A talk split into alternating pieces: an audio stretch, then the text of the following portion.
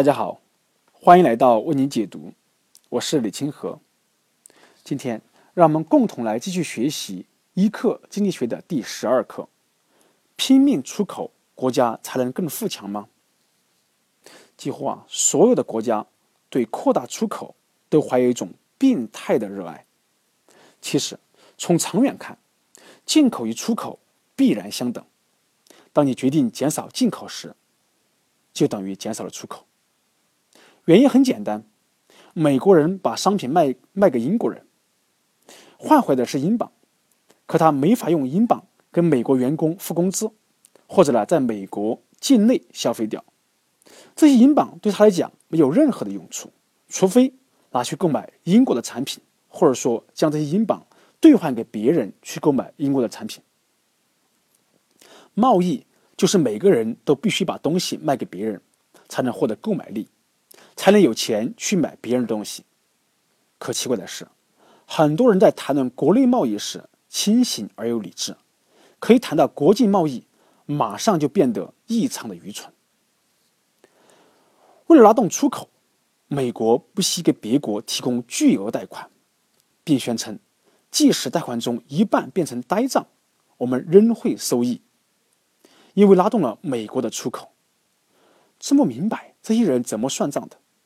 如果你是卖汽车的，给客户提供五千美元的贷款，让他购买同样价格的汽车，如果人家只还你一半的贷款，你这辆汽车成本是四千美元，那么在这笔交易中，你净亏多少呢？大家可以算算账，应该是四千减去五千美元的一半，等于一千五百美元。这样越做越赔的生意，居然大行其道，因为出口商会从中受益。拉动出口的钱是国家掏的，出口量增大了，得利的是他们，他们当然要大吹特吹，这是好办法了。私人放贷损失了，只能私人来承担；国家放贷损失了，只能增加税负，让全体人民来负担。美国政府多年来一直在实施对外经济援助计划，金额动辄高达数十亿美元。官员说这是拉动出口。许多老百姓也信以为真，还觉得政府挺聪明。